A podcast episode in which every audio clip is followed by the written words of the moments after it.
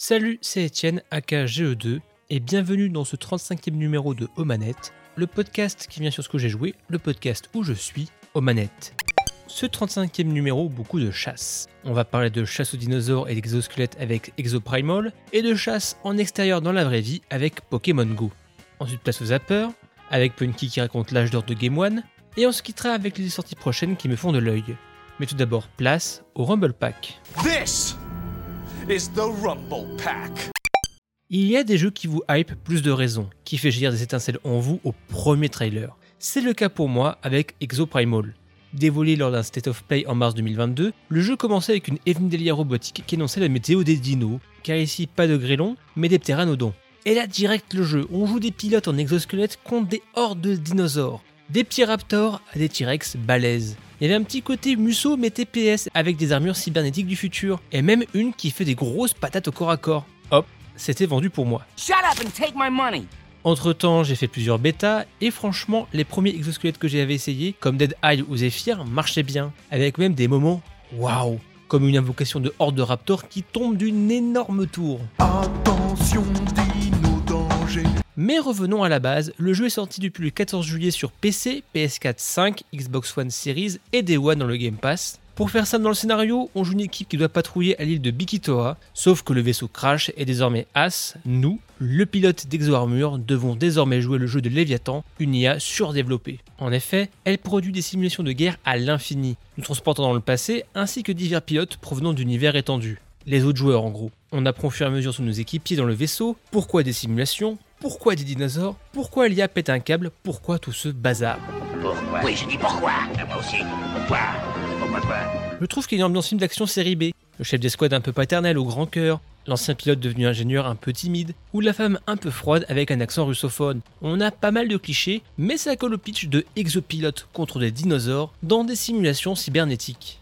Juste dommage que ça s'introduit un peu au forceps, car nous avons pour le moment qu'un seul mode, Survie Jurassique, qui est exclusivement PVE ou PVP. C'est dommage, hormis quelques inserts scénarisés, j'aurais aimé jouer des flashbacks ou autres avec mon équipe, leur donner plus d'épaisseur par ce biais. Et donc, on a un mode principal, je dirais même un mode unique pour le moment, Survie Jurassique. Vous avez deux équipes de 5 joueurs, et vous devez enchaîner au plus vite les épreuves dans une étape 1. 90% du temps, ça sera éliminer des dinosaures, des raptors en nombre, pteranodons aériens, ou des plus solides comme des triceratops. De temps en temps, vous aurez aussi de l'escorte de exocombattants, garder une zone, ou chasser une grosse cible. À la fin de chaque round, vous aurez un indicateur si vous êtes en retard ou en avance par rapport à l'autre équipe de pilotes. Ça, c'est l'étape 1. L'étape 2, c'est soit PVE ou PVP, par exemple pour faire des épreuves rapidement mais plus corsées.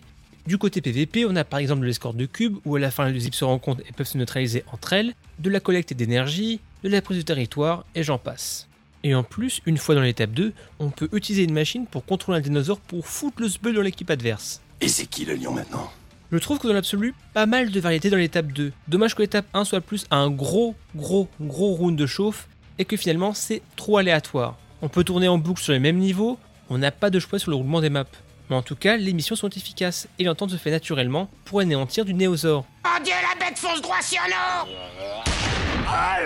Si le level design est sympa, c'est vraiment dans le design des armures que le jeu brille. Que ce soit sur PC, clavier souris ou console à la manette, on est dedans. Ils ont réussi à apporter une identité visuelle et un gameplay propre à chaque exosquelette. On a des classiques, hein, Dead Eye, le Soldier 76 du jeu, mitraillette zoom et grenade en spécial. Barrage, le Demoman qui tire des grenades et peut poser des charges incendiaires. Vigilante, la snipe, qui peut se mettre en l'air pour planer en gravité réduite et éliminer des cibles à distance. Mais aussi des armures un peu atypiques comme Murasame, un tank dont l'objectif est d'aggro les ennemis pour ensuite faire des contres surpuissants. Franchement, hormis le troisième support, tous ont leur flow, leur déplacement, leur coup. Et dans peu de temps, on nous promet des versions alternatives de ces exosquelettes pour plus de variété, comme le tank Krieger, qui troquerait sa sulfateuse contre un fusil à pompe. I will control the future. Pour customiser ces robots, on a quelques options. Des outils comme un canon ou un bouclier pour une capacité en plus, des puces pour renforcer les stats ou des capacités qui changent. Par exemple, barrage, est-ce que j'améliore la portée des explosions des grenades ou les dégâts en coup direct? Et pas mal de cosmétiques, des skins généraux, des skins d'armes, charmes ou encore emote stickers. Tout ça se débloque via des rangs, le Battle Pass ou des lootbox. Alors, je rassure, il n'y a rien du gameplay qui se débloque via les lootbox. C'est purement cosmétique. Bref, j'ai beaucoup, beaucoup d'amour pour Exoprimal. C'est le bon jeu de l'été. On pose son cerveau et on tue des dinos par centaines, par milliers. Pour le moment, la sauce prend pour moi, mais pour combien de temps? J'ai peur de me lasser rapidement. Un seul mode pour le moment, le gant sauvage arrive à la fin du mois, quelques updates des persos, mais j'ai peur que ça tourne en rond. On est sur un jeu uniquement multijoueur. Si les gens désertent rapidement car peu de contenu, le jeu pourrait mourir rapidement. Surtout que le titre est vendu à 60 euros. C'est un peu le live de Schrödinger. Tu sais pas si le live va marcher ou pas. Mais à mes yeux, le titre mérite votre curiosité. Surtout si vous avez le Game Pass. Vous pouvez jouer sur PC, Xbox. A noter que pour le moment, 95% des joueurs que j'ai vus étaient infrastructure Microsoft. Je souhaite que Exoprimal trouve son public. Un jeu fun, direct, pas prise de tête, super beau et fluide avec le Hero Engine au passage. Prochaine étape pour moi, un Sengoku Basara sous le même moteur SVP.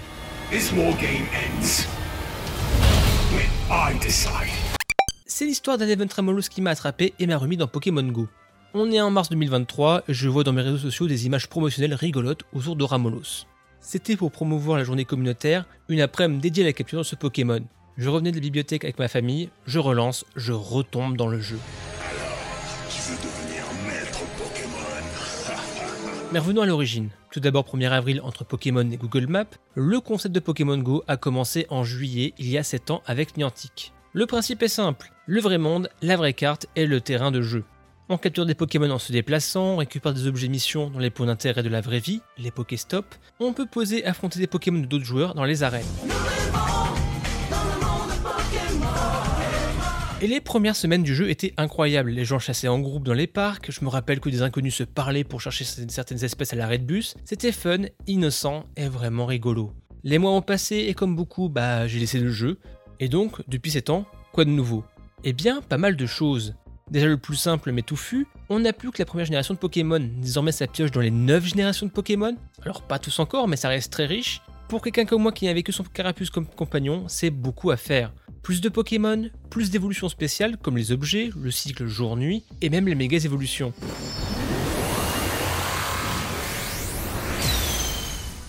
Mais aussi j'ai découvert les sbires de la Team Rocket Go.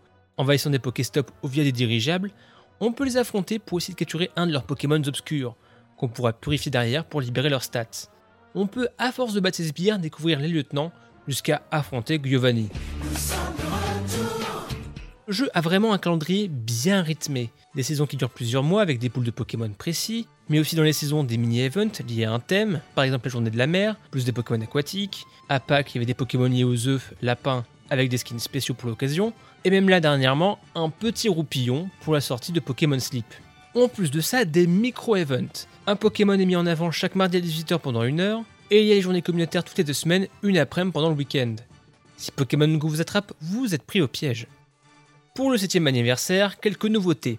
Comme des concours, on pose un Pokémon dans un Pokéstop, être le plus grand ou le plus petit pour avoir plus de points, pour à la fin avoir des récompenses. Mais aussi ajout communautaire, le Niantic comme Fire, qui permet d'avoir des clans pour parler échanger dans des zones, créer des rendez-vous pour chasser des Pokémon, ou juste indiquer que vous voulez faire tel raid dans la zone pour recruter des inconnus en amont. Je trouve que ça va dans le bon sens, même si dernièrement ils ont nerfé les raids à distance, les tickets coûtant plus cher et ne marchant pas sur les raids obscurs. Bon, moi je suis free to play et pas assez HL pour m'y intéresser, donc OSEF, mais j'ai vu que la communauté ça a pas mal râlé.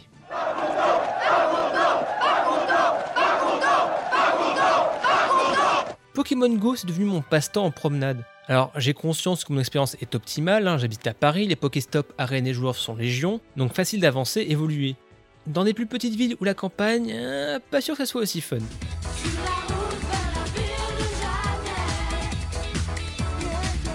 Et on passe au zapper. Aujourd'hui dans le zapper, je vais vous reparler de Punky. En même temps, le sujet me parle au plus profond de moi. Il parle de l'âge d'or de Game One, sa création, son âge d'or donc, son âge trouble et le retour de Marcus par exemple. Une bonne demi-heure, une demi-heure de nostalgie et de savoir sur cette chaîne qui a fait ce que je suis aujourd'hui. Sans les game clips, mémoire vive ou Game Zone Level 1, je ne serais pas créateur de contenu de manière générale ou je n'aurais pas mon taf actuel je pense. C'est donc les débuts de Game One sur la chaîne de Punky, à voir que vous soyez fan comme moi ou juste des petits curieux. Et on passe au Super Scope. Voici le Super Scope 6. Alors, qu'est-ce qui me fait de l'œil prochainement? Vous avouerai qu'il n'y a pas de gros jeu qui m'attire à court terme. J'aimerais faire Yakuza 6 avant le spin-off. Et je pense que le prochain gros jeu que j'attends, c'est Starfield, mais pas avant deux mois. Sinon, je pense que je vais enfin finir les jeux que j'ai commencés, et pourquoi pas essayer Diablo 4. Merci d'avoir suivi ce 35e numéro de Omanette, un podcast produit par Club Katsu. Merci d'avoir écouté ce podcast. Au passage, si vous voulez soutenir ce dernier, n'hésitez pas à le partager sur vos réseaux favoris, mettez vos plus belles 5 étoiles sur iTunes ou de participer à notre Patreon on se retrouve dans un prochain épisode. Allez, à plus dans le stage bonus.